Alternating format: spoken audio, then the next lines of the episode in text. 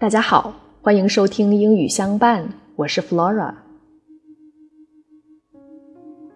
作者沙眼曾经说过：“读书是长途旅行，是开拓心灵的漫长陶冶过程；而念书是短程旅游，是满足文凭欲望的虚幻纸笔战争。”读书。是春风化雨，修得一身气质，终身受用；念书是糊涂度日，走一段世俗小路，荒凉而乏善可陈。天底下念书的人多，读书的人少。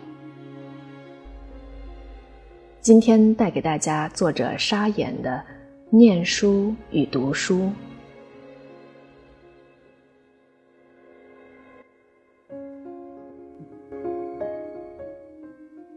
Two ways of reading. We may as well mark out the difference between two ways of reading expressed in synonyms which can be used interchangeably in Chinese.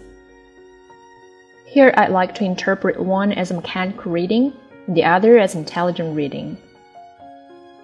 In a like manner, we can distinguish touring with traveling. The former is preferred to the latter so far as today's fashion goes. In terms of education, it is mechanical reading rather than intelligent reading that is prevailing.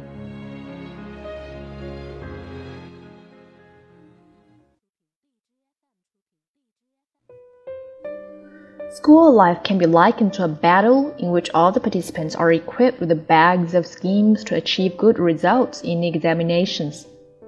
As soon as the session is over, they throw into oblivion all that they've mechanically memorized before they know what grades they're given. This mental state shows clearly that books are meant to be recited, no more, no less. The moment their purpose is served, they're done away with Nobody bothers to pay any attention to their contents, let alone digest them. It follows naturally that reading this way won't lead to anywhere near paradise, even if one has finished a great amount of books. Numerous evidences are there for the asking. Don't you see how joyful those girls are when they celebrate the end of examinations by throwing away their books? It is the strongest proof that reading is done merely by rote. Also, the popular saying, a novice chants scriptures.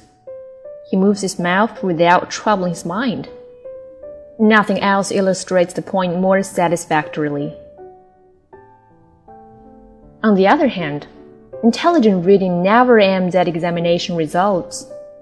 It requires devotion one has to devote time and energies to extensive reading from which to draw useful materials.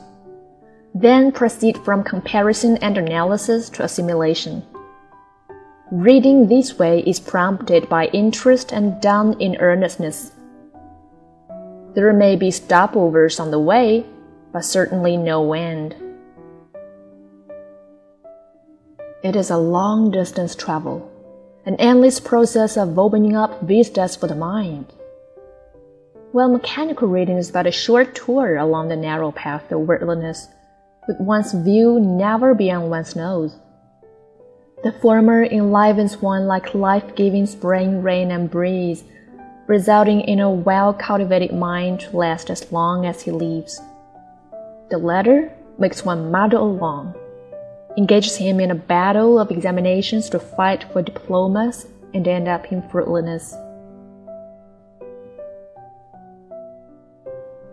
There are too many people in the world engaged in mechanical reading. Only a few read intelligently. That's because the latter demands two requisites interest and stamina for it to travel far and wide.